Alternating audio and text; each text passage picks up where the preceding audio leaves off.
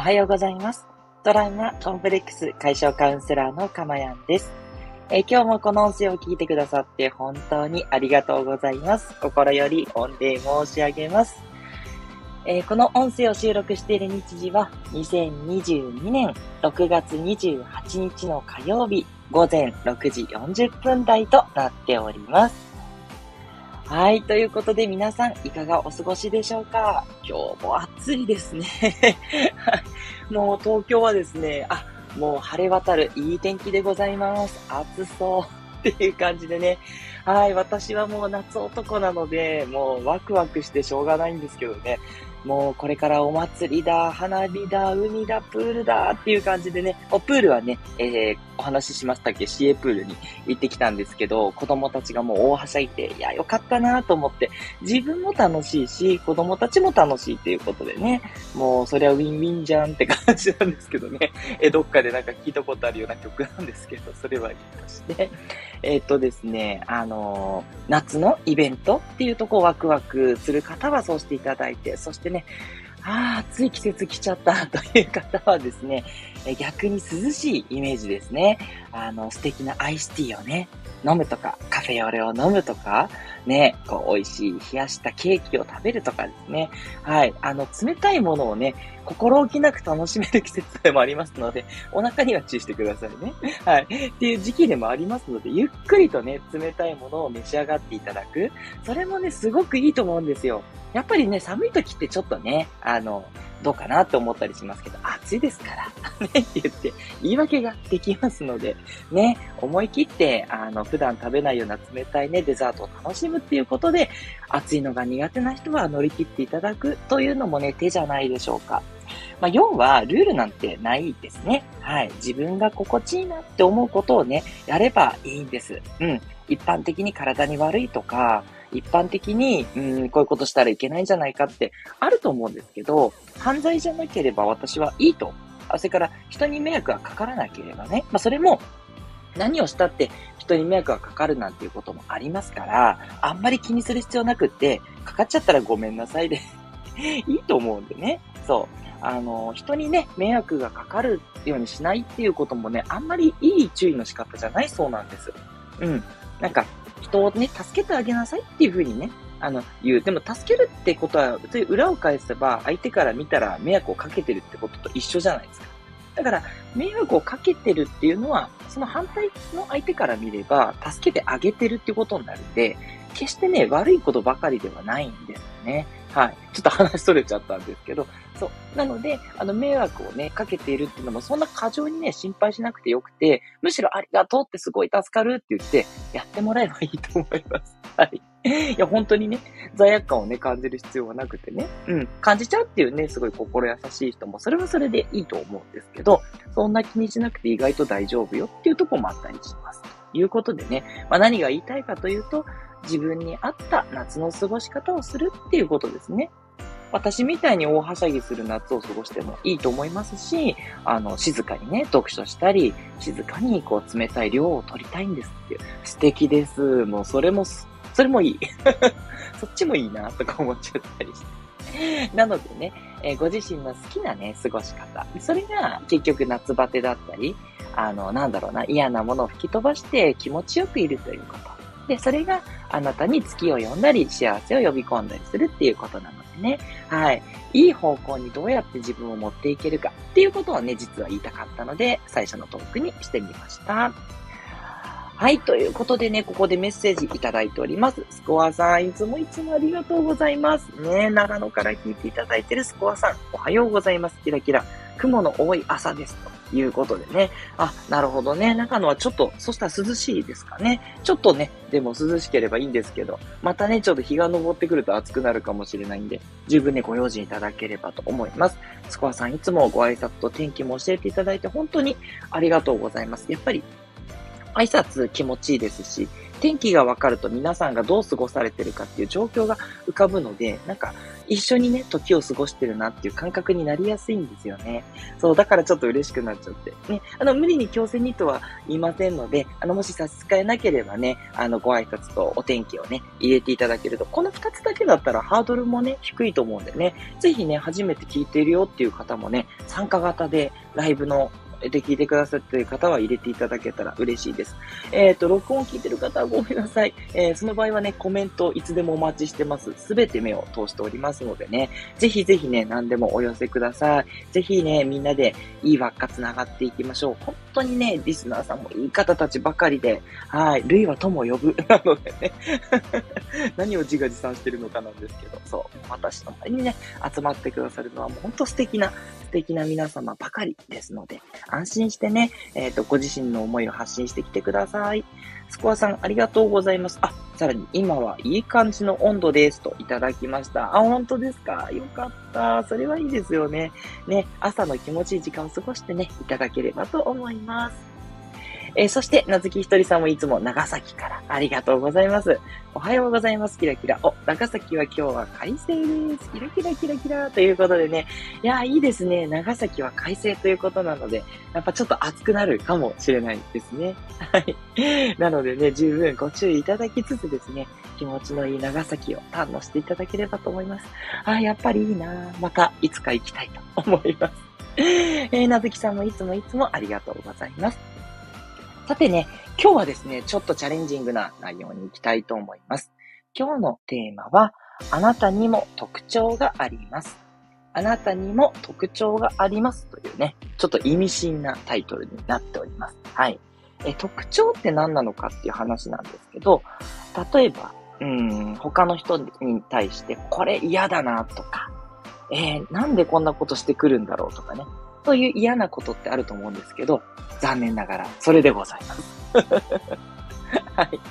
もうね、今日はリスナーさんを信用しまくっての内容となっておりますので、もしかしたらちょっと耳の痛い方もいると思うんですけど、当たり前なんですけど、あの、あなたをですね、傷つけたいわけではもちろんございません。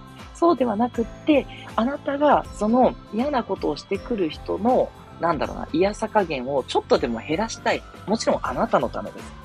聞いてくださっている、えっ、ー、と、素敵なリスナーの皆さんのために、ちょっとでもお役立ちしたい。そして一緒に幸せになっていきたい。そういうプログラムなんですけど、で、その中で、やっぱりね、ここはちょっとそろそろ、えー、言いたいなと思っていた。えっ、ー、と、私のカウンセリングの中でも、あの、結構ポイントとなるお話ではありますので、はい。あの、ぜひね、あの、ちょっと、えっと思うかもしれないけど、最後まで聞いていただけると結構、えー、身になるお話じゃないかなと思いますのでね。はい。どうしても嫌という人以外はぜひ聞いてほしいです。よろしくお願いします。はい。で、さて何なのかっていう話なんですけれども、まあ、例えばの例をいきましょうかね。例えば、あなたに意地悪をしてくる、ね、えー、嫌な、えー、おつぼねさんがいるとします。ね、会社でなんか嫌味なことしてくる人がいるなとか、うん、なんかそういう嫌味な上司がいるなっていうところなんですけど、それをされているあなたには、あなたもちょっと別のね、角度からね、同じようなことをしているっていうことがね、あったりします。はい。で、もしくは、同じようなことをするようになったっていうこともね、あったりするんですね。そう、これはね、ちょっと衝撃かもしれないんですけれども、あくまでも、あなたもそうなんですよ、あなたも悪いんですよって言いたいわけではありません。ね、そこは絶対に誤解しないでくださいね。あなたにもそういう面があると知ることで、相手がそういうことをしてきても、まあ、そうかということでね、え認められるようになるっていう、そういうことなんですね。もちろん前提はですね、あの、今までお話ししてきた感情をしっかりと解放するということ。ね。まあ一番のおすすめはセドナメソッドなんですけど、まあいろんな方法ね、感情を逃がすっていうやり方はあると思うので、それをしっかりやって落ち着いた状態で考えてほしいんですけど、感情がなくなった怒りとか悲しみとか辛いとかが、えー、落ち着いてきたところでちょっと考えてほしいんですけど、じゃあ相手がそれをしてきたら自分もどこでやってるのかっていうのをね、考えてほしい。ね。えっ、ー、と、こんなことが私の場合ありました。えっ、ー、と、うちの小さい子供がですね、あとお姉ちゃんと弟なんですけど、お姉ちゃんの方が弟に、なんでお前そんな気持ち悪いことしてんだつって怒ってたんですね。はい。で、それがもう私はやっぱりカチンときて、弟は別に何もしてないんですね。ただボケーっとしてね。まあボケーっとした顔がなんか気持ち悪いと思ったのかもしれないんですけど、なんでそんなこと言うんだということで、私やっぱりね、あの、もちろん言わないんですけど、なんでそういうこと言ったらダメでしょね、弟何もしてないよねって。ね、嫌なことしたんだったらまだしもね、そんなことしないのになんでそんなひどいことを言うのと。弟が傷つくんじゃないかなって。まあ、弟ボケーと、まだ4歳なんでね、ボケーとしてたんで大丈夫だと思うんですけど、私すっごいイラッとしたんですよ。うん。で、なんじゃ私こんなにイラッとしたんだろうって思って今日の話なんですけど、え、私にもそうやって人になんかひどいことを言う特徴があるのかなと思って、え、こんなに優しいのに、とかってね、すいません、またね。どの面が言ってるんだって話なんですけど、思ったんですけど、私、場所を変えて、それから人を変えて、どこかなってずっと探したらね、あったんですよ。私の場合は、人、つまり、え、あの、相手とかというよりは、自分に対してだったんです。自分に対して、まあ、ちょっとこう、お前気持ち悪いとか、なんだろうな、こう、お前ってダメだなとか言ってね、自分のことを傷つける癖があるなってやっぱ思ったんですよね。それから、あと、家族ですね。じゃあ家族のこと本当に大切にできてますかって言ったらやっぱり私はね、いわゆる世間的なあのお父さんとかに比べたらやっぱり愛情は少ないと思うし、あの、聞いてくださるリスナーさんに対しての気持ちっていうのはすごくあるのに、それに対して、こう家族に対してね、やっぱないがしろになってしまっている。うん。ね、こんなに一緒に過ごして、こんなに同じ時をね、過ごしていろんなこと苦労を乗り越えてるにもかかわらず、やっぱり感謝の気持ちがまだ足りないなって本当に思うんですね。まあ、それはちょっと私のね、いろいろメンタルの問題もあって、まあ、そこはね、あの、ちょっとずつ今改善も図ってるところではあるんですけど、うん。対外的なところは確かにそういう問題はなくなったと思うんです。人のことをね、そんな適当に扱うなんていうことをしたつもりはないと。でも、なぜかそのお姉ちゃんが弟にしたことに対してはすごく腹が立った。で、そこは自分にもやっぱあるなっていうのは、自分と家族に対してやっぱ大切にしてない。うん。結構すぐひどいことを言ってしまう。うん。なっていうことに気づいたんですよね。そう、だからそこ気づいた時にすごい衝撃的で、ああ、自分にもやっぱあるなと。うん。で、これはだからね、えっと、そんなことはずがないって思うよりは、何かあるかもしれない。そしてあるんですね、これ。そう。あると思って探すっていうのが一つのポイントになります。はい。あの、これはありますので。で、なんでかっていうと、その特徴、つまり、えー、人のことをこう平気で傷つけるようなことを言ってしまう。この特徴があなたにもなかったら、実はイラッとしないんですよ。これね、不思議なんですけど、その特徴がなかったらあなたはイラッとしないんです。あなたは悲しんだりしないんです。そう。だから絶対に場所と相手を変えて、あなたも同じことをやってるんですね。うん。ねえ、これちょっと、すごくね、それ知らなかった人は衝撃だと思うんですけれども、あの、今すぐにね、やるとは言わないです。だけども、ちょっと落ち着いてきたらね、ぜひね、あの、思い返してみて、もしかしたらあるかな、くらいの感じで言って、やってみていただけると、見つかることがありますし、まあ、あの、手前味噌ながらね、まあ、それを見つけていくっていうことをカウンセラーさんはやられる場合も多いと思いますで、あの、カウンセラーさんにご相談いただくと、それが分かってきて、ああ、自分にもそういうとこあるんだと思うと、結構ね、その辛い思いっていうのがちっちゃくなるんですね。なので、えー、ちょっと勇気を出してですね、やってみてほしいなってすごい思います。はい。だからね、あの、例えばお金にだらしない、あの、旦那さんがいるとして、なんでこんなお金遣い荒いのと、また競馬行ったパチンコ行ったとかね。そう。あの、あとなんでしょう。なんかいらないもの何でも買ってくるって思うと思うんですけど、それは自分の中にもどっか無駄遣いしちゃっているところがあったりします。例えば時間を無駄にしてるとかね。はい。私すごくあるんですよね。時間をやっぱり無駄にしちゃうところがあって、あ、しまった遊んじゃったとかね。まあね、遊びたい時は遊べばいいかなとも思うんですけど、なんかね、こう、もっとできることあったのにと思っちゃう方なんですだから、あの、例えばお金遣いが荒い人とか見ると、自分はね、そこはそうじゃないかなと思ってるんでね、貯金とか普通にできるんで、お金遣い荒い人に対してイラッとするんだけど、ただ、お金は確かに荒くないかもしれないけど、無駄遣いをするっていう意味では、私は時間の無駄遣いをしていて、でそこに対してやっぱりイラッとやっぱりするんですよね。自分もやってんじゃんっていう話になるんですよ。そう。ちょっと転換がいるんで、あの、少しね、えー、訓練しないと見えないかもしれないですけど、あの、ちょっとね、場所とか、あと物とかも変えてみると、同じような特徴を持っているっていったところがありますので、ぜひぜひね、えー、やってみていただきたいなって思います。はい。あとね、あの、自分がね、いいなって、この人ほんと素敵だなって思う特徴が、もしかしたらあなたにもあるかも、というかあなたにもあります。その逆もしっかりなんですね。自分がこうあったらいいなって思ってることってあると思うんですね。他の人見て素敵だなって。それはね、あなたにもあったりしますね。これちょっと嬉しい話だと思うんですけれども、あの、ちょっとこれも探すの難しいと思うんですけど、いや、そんなのないですって思うかもしれないんですけど、憧れるっていうことはね、自分も近いものがあるんですよ。そう。憧れないっていうことは、あ、自分にはそれないなっていうことなんですよ。そう。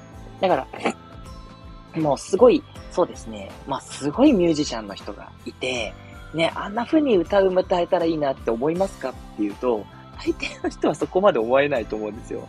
歌が上手すぎてね。こんな人に追いつけないと思ったら、多分あなたには、まあ、その特徴はないかなというところなんです。私もそうですけどね。そんなプロの人みたいに上手くは歌えないんでねっていうことでないんですけど、ただ、嫉妬するときですね。ああ、自分だってこれぐらいはうまく歌えるのにって思う人います？その場合はですね、あなたもいい線いってるんですよ。だから、嫉妬ってすごくよくって、嫉妬してるってことはあなたにも才能があります。ね。そう。これは逆にいいことですよね。だから嫉妬の感情については、あなたも才能があると思って、あの、磨いていくっていうのがおすすめですね。私の嫉妬は何かな？うーん、なんだろう。うーん、ちょっと、私ね、あんまり実はね、嫉妬がないんで、残念ながら才能がないのかなと思うんですけど、そう、もうね、あの、例えばカウンセラーさんとかも周りほんと素敵な方が多くて、うん、カウンセラーのなお仲間ですね。だから、うん、嫉妬とかないですね。うん、そうなりたい、なりたいけど、なんかこう、自分はそっちじゃないな、みたいなことが多いんで、うん、あ、そういうのすごいな、とか思ったりして、ね、素敵な方が多くて、そう。まあ、でも、目指してるっていうことは才能があるかな、と思ってね えやっています。ね、お客様もいらっしゃいますし、そして、もっともっとね、力を作れ、つくべくやっていますから、いいのかなと思うんですけど、まあ、私の話はさておきですね、ぜひぜひ皆さん、自分にもその特徴があるということ、これをね、えー、どっか止めといていただけると、怒りとか苛立ちが収まるっていうとこもありますし、えー、嫉妬っていう感情をプラスに活かすっていうこともできますので、ぜひぜひね、えー、考えてみていただけるといいと思います。はい。ということでね、今日もすいません。また長くなっちゃって7時過ぎちゃいました。えー、この辺りにしたいと思います。えー、スコアさん、メッセージありがとうございます。なるほどです。しっかり探せば色々ありそうですね。ということで、そうなんです。でね、これ、ふっと湧いてくることも多いので、考えつつですね、えっ、ー、と、ちょっと一旦置いてもらって、過ごしてもらうと、ふとした時にパッて浮かぶかもしれません。まあ、いわゆる潜在意識くんが見つけてきてくれるってやつですね。はい。なんか忘れてる時にふっといいアイディア思いつくとかありますよね。あの感じです。なので、自分の中に問いかけをして、自分にもそんな面あるかな？いや、ないと思うけど、まあ、あるとしたらあるのかなぐらいな感じで問いかけてもらうと出てくるかもしれないですね。はい。えー、それから、なずきひとりさん、ありがとうございます。まずはやってみるですね。キラキラキラキラ。おっしゃる通りです。そうなんです。はい。ね、ちょっとね、あの、お辛いところもあるかもしれないんですけど、やっぱりイラッとするとか、ね、カチンとくる面っていうのは自分もね、どっかでやってしまってるっていう、それは、あ、同じことじゃなくてもね、さっき言ったように、ちょっと違った角度でね、やってることがあるから、あなたも、あの、引っかかるんですよ。自分の罪悪感もあるんでね、自分もやっちゃってるなと。その罪悪感から相手がそれをやってると、それに自分も、なんだろうな、罪悪感とか苛立ちを考える、感じちゃうということなんで、はい。ぜひぜひ探してみていただいて、ご自身の嫌な気持ちを少しでもね、解消していっていただけたら嬉しいです。なずきさんもありがとうございます。チャレンジ精神、さすがだと思います。